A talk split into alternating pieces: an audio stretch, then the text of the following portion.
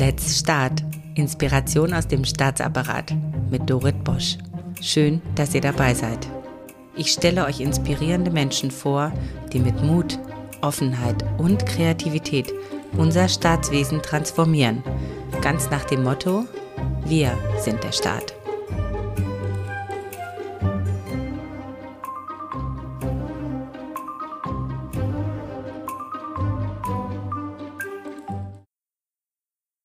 Martin von Simson ist der Leiter der Zentralabteilung im Bundesministerium des Innern und für Heimat. Obschon er seine Position erst wenige Monate seit dem Antritt der neuen Bundesregierung innehat, gehen von ihm deutliche innovative Impulse in das Haus. Seine zukunftsgerichtete Vision für seine Abteilung enthält Elemente für einen nachhaltigen Kulturwandel in einem traditionsreichen Haus, das Vorbildcharakter für 19 Geschäftsbereichsbehörden hat. Eine Zentralabteilung ist das Rückgrat jeder Behörde. Sie verantwortet vor allem das Personal, das Budget und die IT. Martin von Simson sieht in der Zentralabteilung einen modernen Dienstleister, der kunden- und lösungsorientiert kommuniziert, der vorausdenkt und proaktiv agile Lösungen anbietet, die kurzfristige, krisenhafte Entwicklung mit Spitzenbelastungen abfedert. Denn diese krisenhaften Entwicklungen sind in einem Haus wie dem Innenministerium ist eher die Regel als die Ausnahme.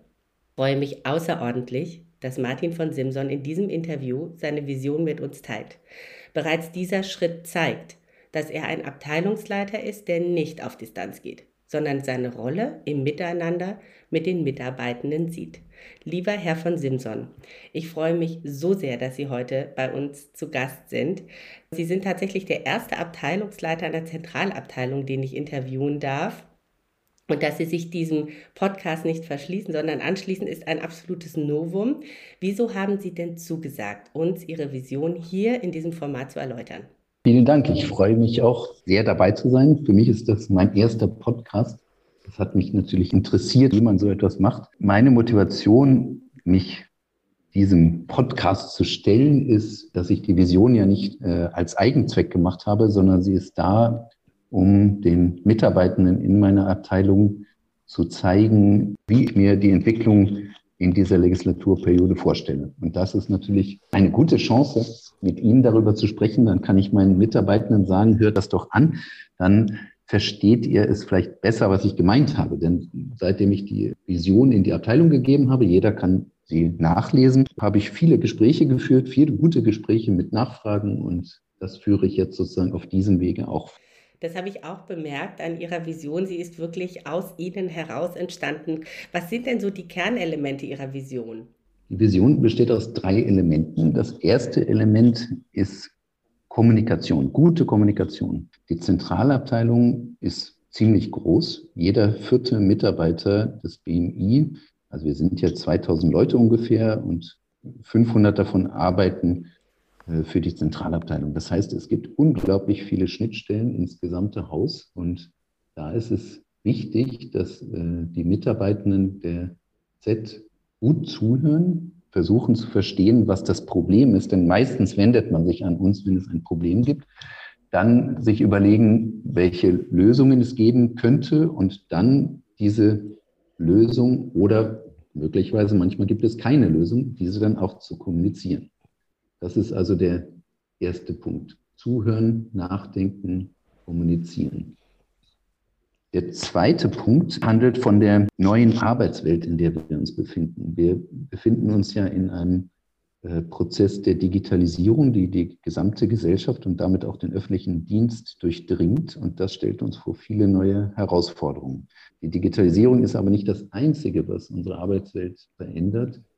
Denn, so wie Sie es einleitend gesagt haben, wir sind als Bundesministerium des Innern vielen krisenhaften Entwicklungen ausgesetzt. Wir hatten 2015 die Flüchtlingskrise, die sich jetzt durch den Ukraine-Konflikt wiederholt in Teilen. Wir haben die Corona-Krise gehabt. Daneben sind auch die ganzen sicherheitsrelevanten Vorfälle. Man kann auch sagen, dass ein Anschlag wie der Breitscheidplatz ist auch eine Art Krise natürlich. Und diese Krisen nehmen zu, glaube ich, auch die umweltbedingten Krisen wie das Hochwasser letztes Jahr oder die Waldbrände, die jetzt stattfinden.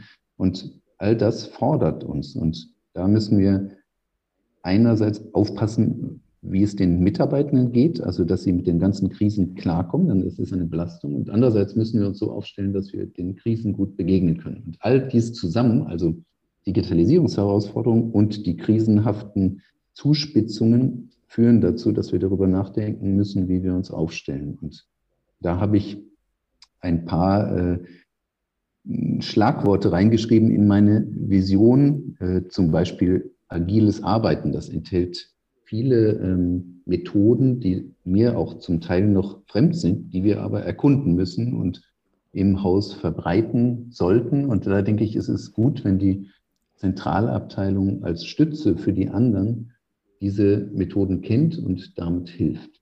So können wir flexibler werden, um diesen, den neuen Arbeitsplatz äh, der Zukunft äh, gangbar zu machen. Und das Dritte, das ist auch ein gesellschaftliches Thema, das ist die Nachhaltigkeit. Für die Nachhaltigkeit im BMI und Geschäftsbereich ist die Zentralabteilung tatsächlich originär zuständig, denn wir führen im BMI und in den Geschäftsbereichsbehörden ein Umweltmanagementsystem ein.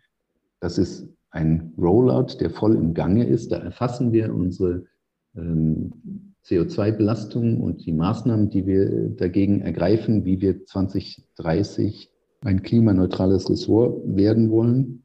Das ist eine Aufgabe, die wir haben. Die spielt aber überall rein. Die durchdringt quasi die gesamte Arbeitswelt. Und da möchte ich, dass alle Mitarbeitenden das als Herausforderung sehen, die sie annehmen und die auch zu persönlichen Änderungen führen werden. Das wird nicht leicht sein. Wir werden unsere Essensgewohnheiten ändern, wir werden unsere Dienstreisegewohnheiten ändern und wir werden natürlich ganz viel an den technischen Gegebenheiten oder an unseren Liegenschaften ändern. Und da möchte ich, dass die Zentralabteilung das äh, mit Freude angeht und immer mitdenkt und nicht als Belastung sieht, sondern als Chance für uns und für zukünftige Generationen im BMI.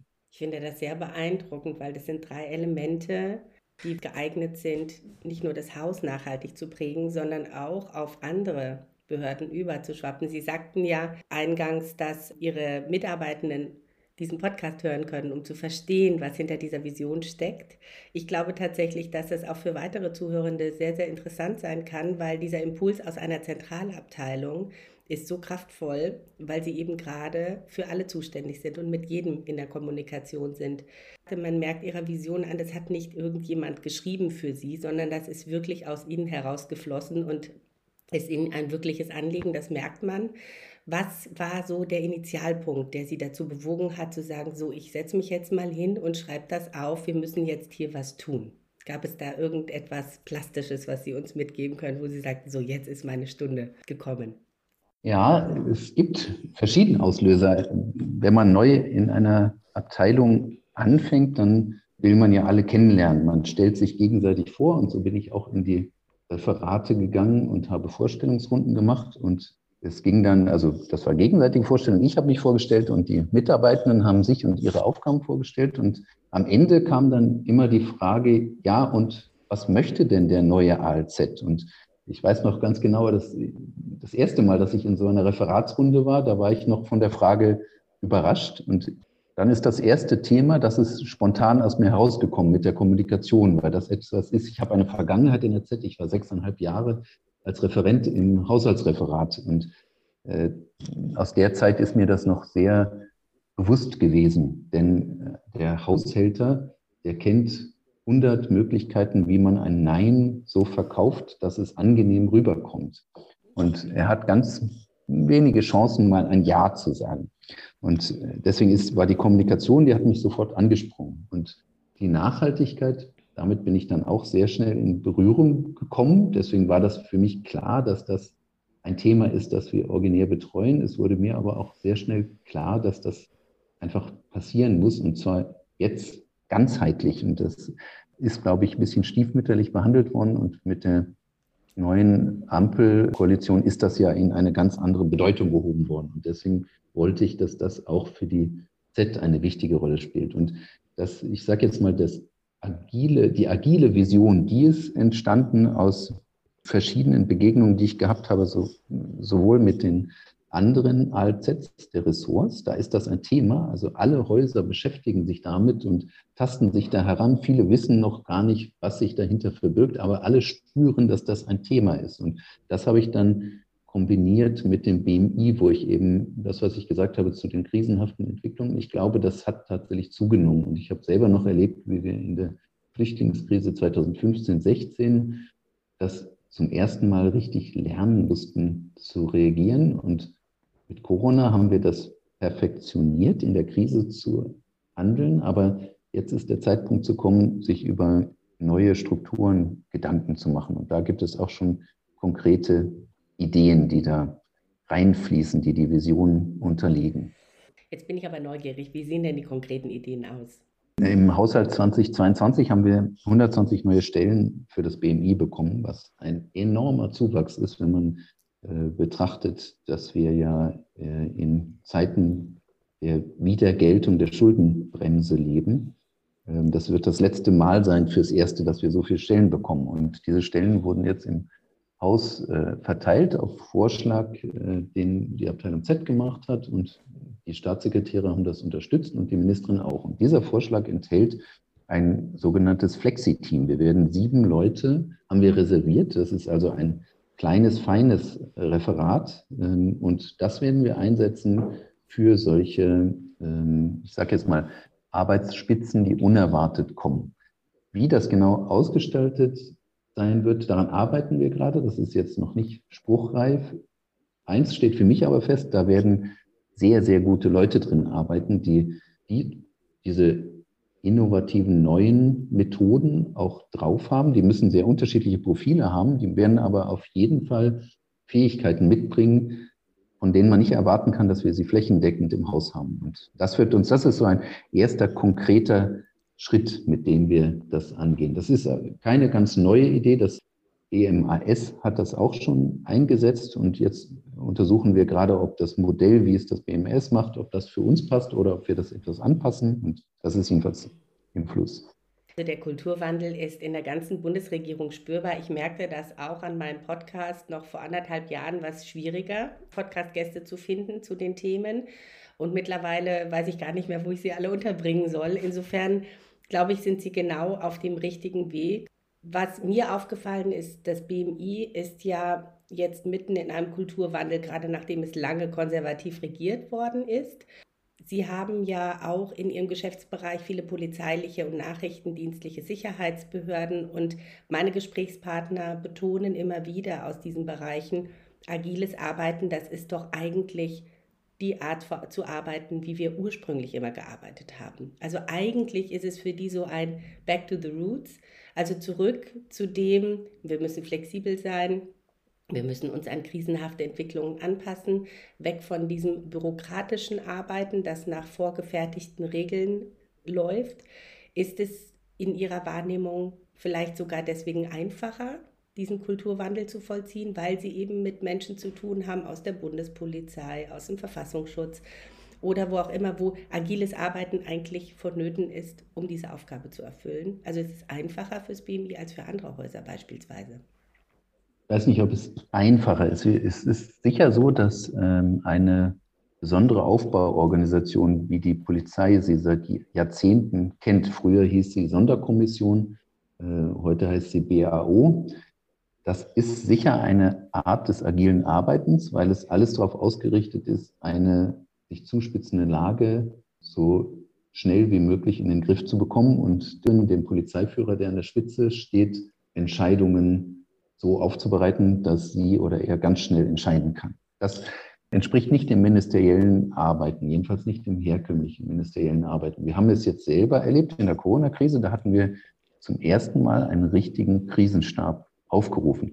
Das ist aber der besonderen Situation unter Corona geschuldet gewesen. Der Russland-Ukraine-Konflikt, den haben wir in einer anderen Aufbauorganisation bewältigt. Da haben wir keinen Krisenstab aufgerufen, weil wir es schon einen Schritt weiter waren. Da haben wir eine kleine, aber feine Einheit gegründet, die sich darum kümmert. Das ist äh, schon eine erste Lehre aus, der, aus dem Corona-Krisenstab. Ich würde aber nicht zu sehr jetzt auf die Krisen fokussieren wollen, denn ich glaube, das, was wir an gesellschaftlichem Wandel erleben, sprich mit der Digitalisierung und mit der Nachhaltigkeit, das sind Dinge, da werden wir nicht besondere Organisationsformen haben, sondern es wird mehr darum gehen, wie wir arbeiten. Und ich glaube, da müssen wir dran arbeiten, aus dem, ich glaube, Sie haben ihm gesagt, aus dem starren Herkömmlichen etwas herauszukommen und uns zu überlegen, wie wir flexibler zusammenkommen. Wir sehen das zum Beispiel in der Abteilung DV gab es eine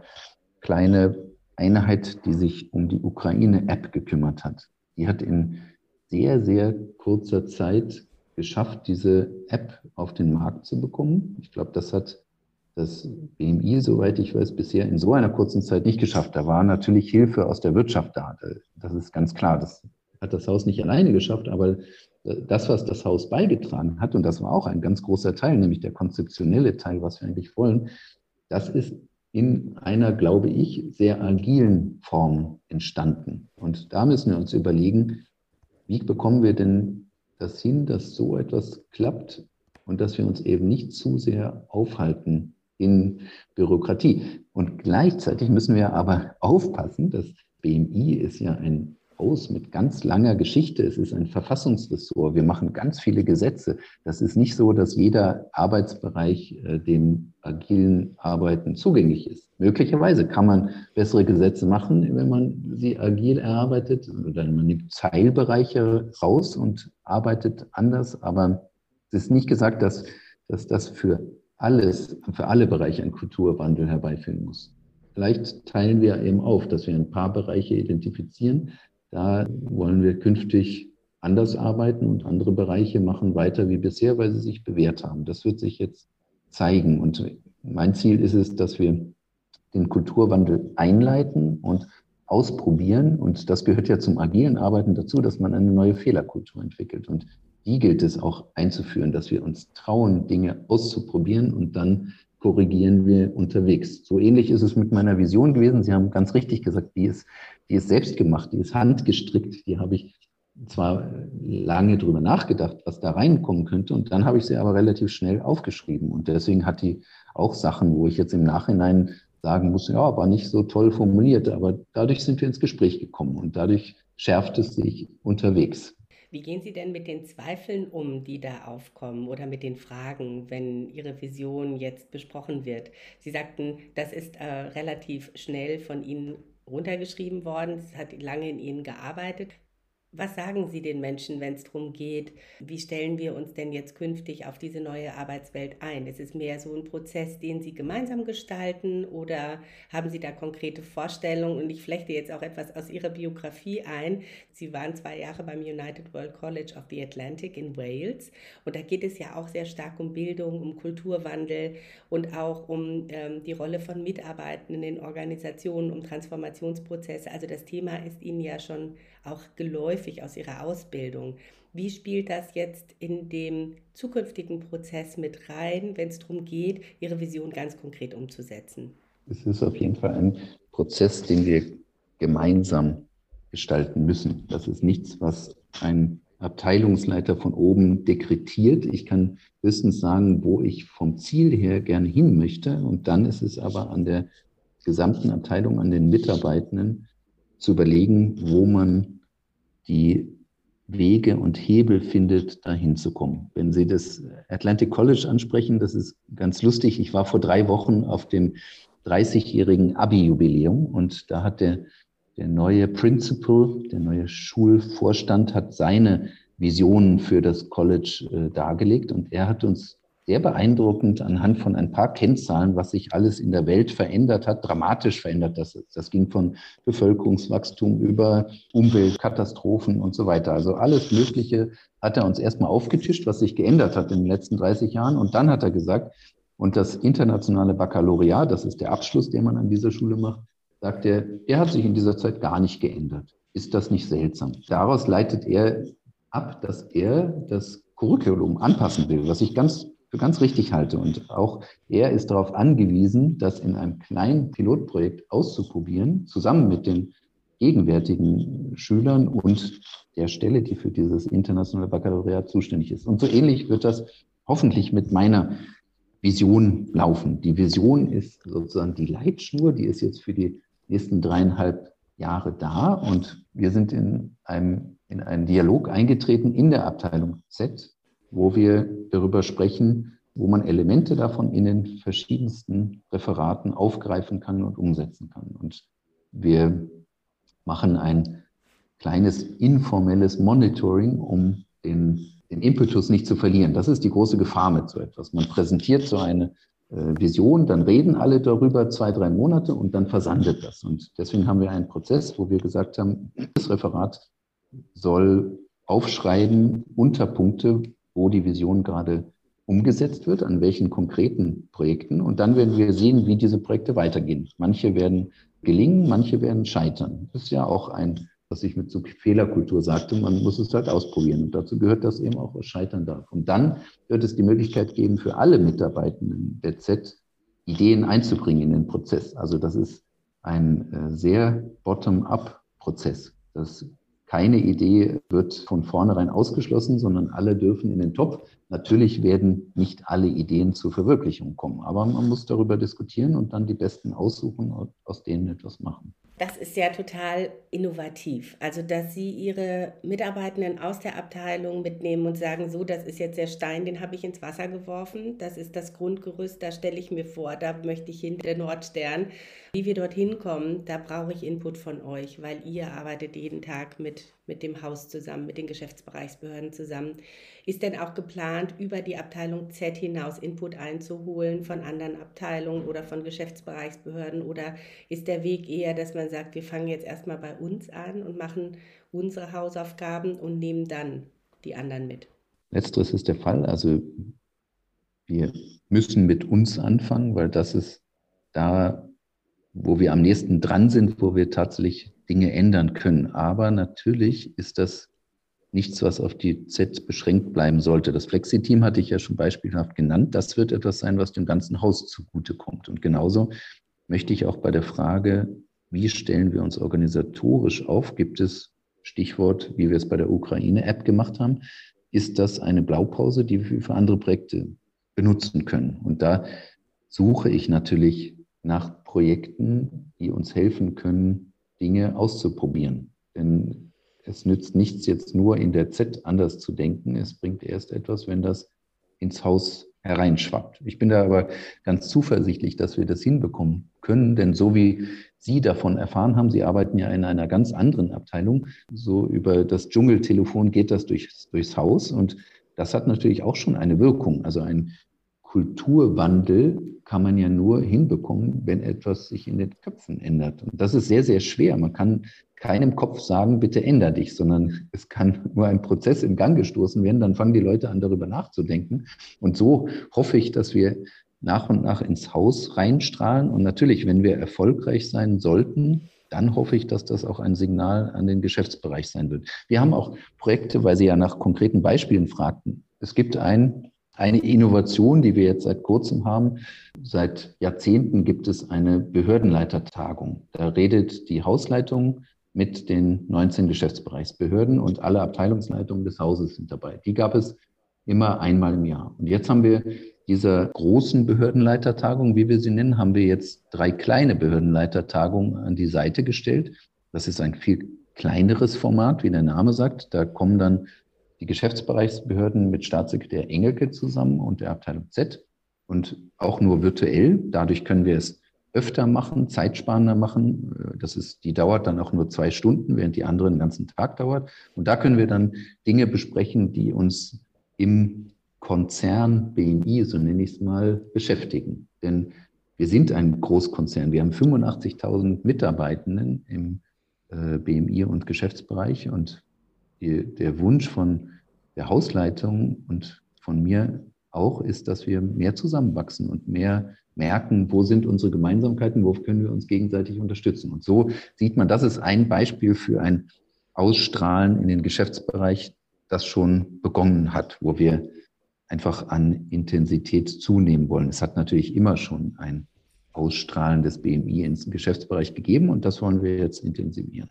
Das ist großartig mit dieser Intensität an Kommunikation in die Geschäftsbereichsbehörden hinein, weil in der Tat einmal pro Jahr ist relativ wenig und es wird ja immer sehr umfangreich aufgearbeitet, die Themen, teilweise so umfangreich, dass Wochen vorher die Themen feststehen und dann sind sie aber gar nicht mehr aktuell, wenn es dann darum geht. Insofern diese engeren Intervalle von Abstimmungen und von Austausch sind, äh, sind großartig.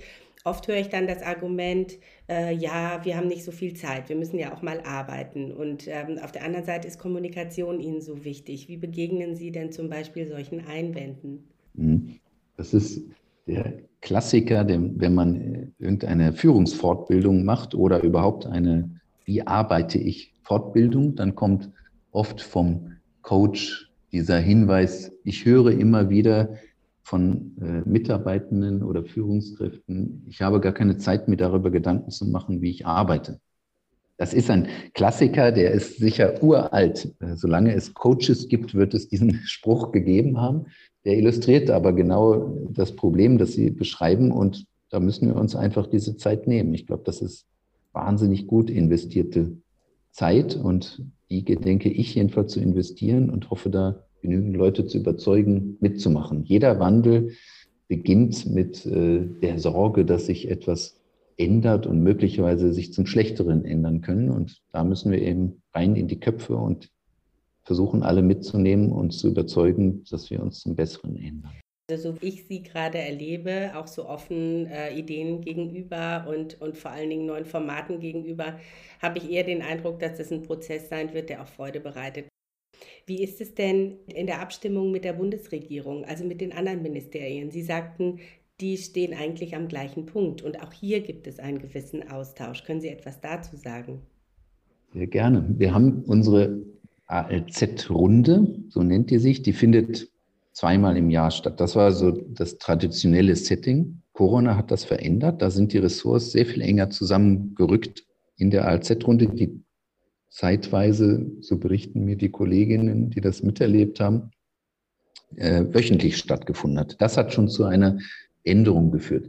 Jetzt haben wir nicht mehr zum Glück diese dichten Corona-Intervalle, aber was geblieben ist, äh, ist der Wunsch von allen ALZs, die meisten sind neu, so wie ich, ähm, etwas zu verändern. Und wir merken, dass, dass wir an denselben Themen arbeiten. Also das, was in meiner Vision steckt. Ich glaube, die Themen haben die anderen ganz genauso auf dem Tisch. Vielleicht in, äh, in äh, Schattierungen anders, aber das sind sozusagen die Themen und die Herausforderungen, denen wir uns alle stellen wollen. Und wir haben gemerkt, dass es wenig Sinn macht, wenn jedes Ressort für sich alleine versucht, irgendetwas Neues zu erfinden. Deswegen haben wir die Absicht, dass wir von den vielen Themen, die wir auf der Tagesordnung haben, wir treffen uns im September für unsere nächste Runde, dass wir die verteilen wollen. Und dann muss es Themenführer geben. Das wird wahrscheinlich danach laufen, wo jemand schon eine konkrete Idee hat oder Erfahrung hat oder besonderes Interesse hat. Und da wird dieses Ressort die Themenführerschaft übernehmen und versuchen, den Prozess mit ein paar Interessierten voranzubringen, sodass wir uns eben nicht äh, verlieren, sage ich jetzt mal, in strategischen Diskussionen, die dann nicht konkret in die Umsetzung gehen, sondern dass wir eben wirklich aus Best Practice äh, gegenseitig profitieren können. Und dann können wir natürlich sehr viel schneller Dinge anschieben. Und wir können uns dazu austauschen, wie unsere Häuser jeweils reagieren. Weil das ist auch etwas, das habe ich gemerkt, als ich mit einem der Ressorts versucht habe, ein ganz, ganz kleines Pilotprojekt zu Personalaustausch äh, an den Start zu bringen, wie wir in beiden Häusern zunächst mal gescheitert sind an den Widerstandskräften in, in den Häusern. Jetzt nicht innerhalb der Z selber, denn wir wollten es, zwei ALZs wollten etwas und die Fachabteilungen haben uns, äh, sind da nicht mitgegangen. Da werden wir uns natürlich nicht entmutigen lassen, sondern werden das einen neuen Versuch machen demnächst. Aber so sieht man dann auch, wie man sich dazu austauschen kann, äh, welche Probleme ein ALZ nach innen haben kann und welche Lösungsmöglichkeiten es dazu gibt. Also das ist ja, ist ja eher die Ausnahme. Normalerweise ist es ja so, dass die Fachabteilung etwas will und die, die Abteilung Z hat etwas dagegen. Ich sage mal, das ist so der klassische Fall. Insofern ist es jetzt andersrum.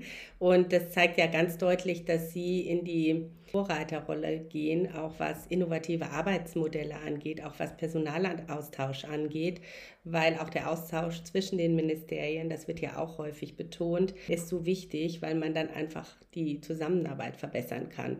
Und ich glaube, dass diese Art, wie Sie jetzt das Ganze aufziehen, also ich merke das auch in der Bund-Länder-Arbeit, ist auch extrem wichtig. Davon kann man auch wirklich lernen und das kann man auch weitergeben, weil gerade dort, wenn es um die Zusammenarbeit mit den Ländern geht und dem Bund, da brauchen wir auch neue Modelle. Mhm. Da habe ich auch selber in meiner Zeit als Referent und Referatsleiter viele Erfahrungen gesammelt. Das ist, kann ein sehr ähm, schweres Geschäft sein. Äh, ich habe jahrelang die IMK koordiniert fürs Haus und da merkt man dann, wie abhängig Bund und Länder voneinander sind und keiner der beiden Seiten hat die Möglichkeit, den anderen zu irgendwas zu zwingen. Und wir arbeiten glücklicherweise in der Innenministerkonferenz mit dem Einstimmigkeitsprinzip.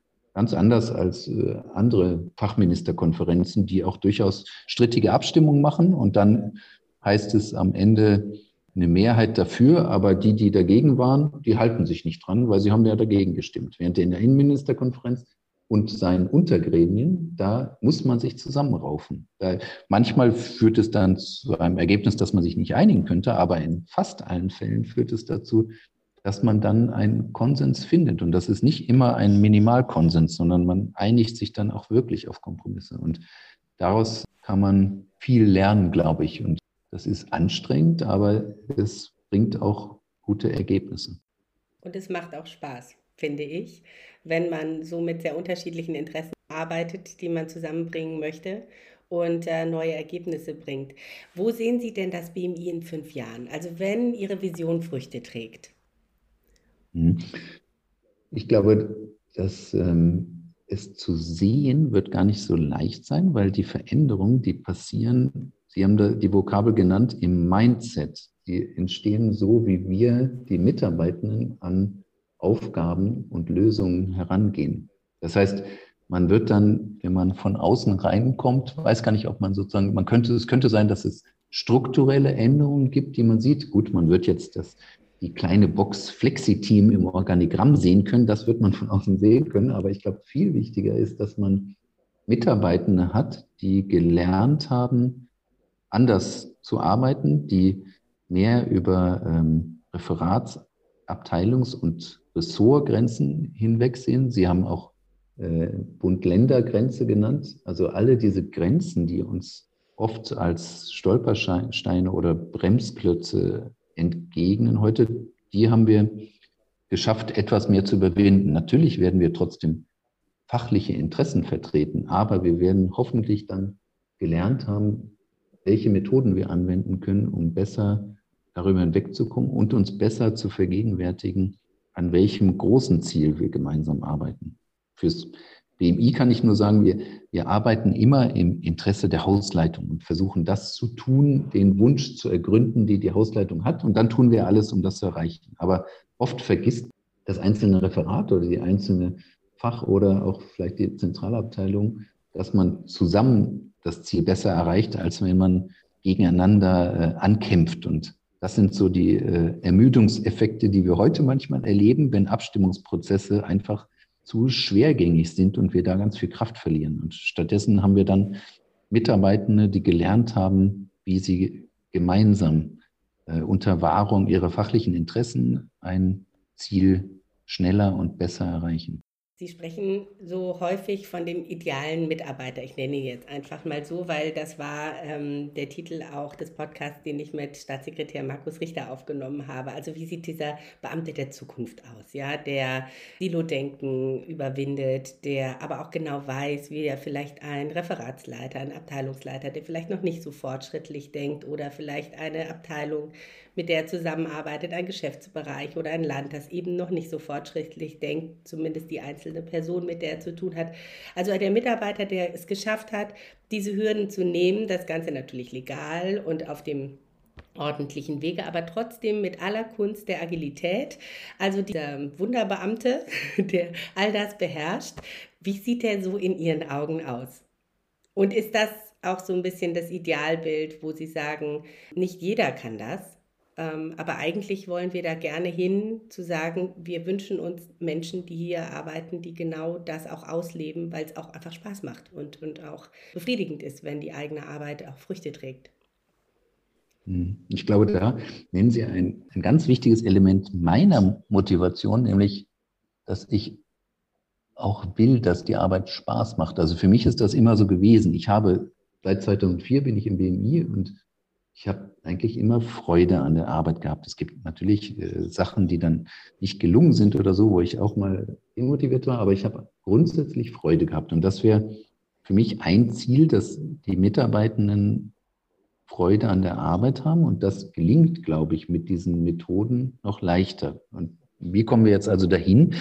Ich glaube, wir können ganz viel über Fortbildung tatsächlich machen. Ich habe meine Referate gebeten, das sind sieben Referate pro Unterabteilung und dann gibt es noch ein paar äh, Projektgruppen. Ich habe alle gebeten fürs Erste, dass eine Person eins der Seminare besucht, die die BAKÖV anbietet im Bereich Agilität. Was genau Sie machen, das können Sie sich selber aussuchen, was zu Ihnen passt. Es kann aber auch etwas sein, wo man nicht sofort sieht, was zu der Org-Einheit passt. Ähm, also, dass wir da eine gewisse Großzügigkeit haben und sagen, wir probieren mal etwas aus, wir investieren in Fortbildung, wo wir nicht genau sagen können, was sie uns bringen werden. Und davon erhoffe ich mir, dass wenn in jedem Referat, sagen wir jetzt im Laufe des nächsten Jahres, eine Person so ein, eine Methodenkompetenz aufgebaut hat, dann wird daraus etwas entstehen. Diese Person wird dann nämlich irgendwann, wenn ein Problem entsteht äh, und die Person das mitbekommt, wird wahrscheinlich sagen, ah, ich habe hier etwas gelernt, wollen wir nicht mal das hier äh, ausprobieren. Zum Beispiel, dass die Leute dann sagen, wir können auch jetzt das, was wir normalerweise mit einem Brainstorming gemacht hätten, wir können uns auch einfach mal in eine Mini-Klausur drei Stunden lang zurückziehen in eine der besonderen Räume, die wir in der englischen Straße ausgestattet haben, mit anderen Möbeln. Allein das Setting, dort zu arbeiten, wird den Prozess verändern. Und so hoffe ich, dass wir das Haus durchdringen können, dass dass das äh, sozusagen der, der neue Mitarbeitende der Zukunft, der wird solche Methoden kennengelernt haben, der wird sie schätzen lernen, wenn er merkt, dass das funktioniert. Und es macht natürlich viel mehr Spaß, wenn man nicht nur in seiner eigenen Org-Einheit mit seinem Thema befasst ist, sondern wenn man mit völlig unterschiedlichen Leuten aus dem ganzen Haus zusammenarbeitet. Das ist etwas, was auch der Mitarbeiterbindung total helfen wird, weil die jungen Leute, die zu uns kommen, die erwarten das von einem modernen Arbeitgeber und die sind enttäuscht, wenn sie bei uns äh, reinkommen in ein System, wo sie das besagte Säulendenken vorfinden. Dann fragen die sich, was ist denn hier los? Warum sind die so und warum arbeiten die so seltsam? Und da muss man eben aufpassen, dass, dass die Leute die mit ihrer Motivation und äh, Schaffungsbegeisterung äh, ankommen, dass wir die nicht äh, sozusagen in alte herkömmliche Arbeitsweisen reinpressen, sondern dass sie die Chance kriegen, sich zu entwickeln. Und natürlich, wir haben ja eine, den Wunsch der Verwendungsbreite, das steht im Personalentwicklungskonzept dick drin.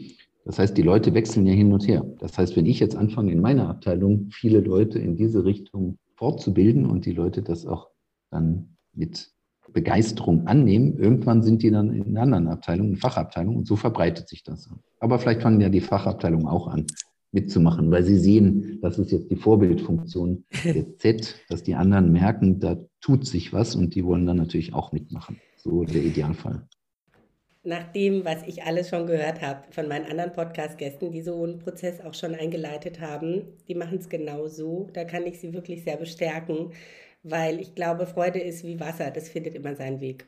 Die Leute werden einfach mitgerissen. Das ist so. Vor allen Dingen, weil da kein Druck dahinter ist, sondern es ist wirklich die Begeisterung für das Miteinanderarbeiten. Und ähm, auch in den Fachabteilungen gibt es das und auch in den anderen Ministerien, auch in den Geschäftsbereichsbehörden, in den Kommunen. Es ist ganz großartig. Also ich empfinde gerade die öffentliche Verwaltung in einer echten Aufbruchstimmung. Es ist ähm, ja der goldene Moment der Verwaltung, würde ich fast sagen. Was Quereinsteiger angeht, da gebe ich Ihnen recht. Die sollen frischen Wind rein bekommen, dann bekommen sie aber eine steife Brise zu spüren, wenn sie reinkommen in eine Organisation. Also die muss man wirklich besonders an die Hand nehmen. Deswegen überlege ich auch die ganze Zeit dazu, einen Kurs zu machen, wie man Quereinsteiger auch wirklich gut mitnimmt, damit sie eben ihre, sagen wir, ihren Yoda-Faktor, warum wir sie eigentlich dabei haben wollen, auch nicht verlieren. Wir sind fast am Ende mit diesem Interview und ich kann es gar nicht glauben. Ich bin jetzt seit 15 Jahren Beamtin, hauptsächlich im BMI.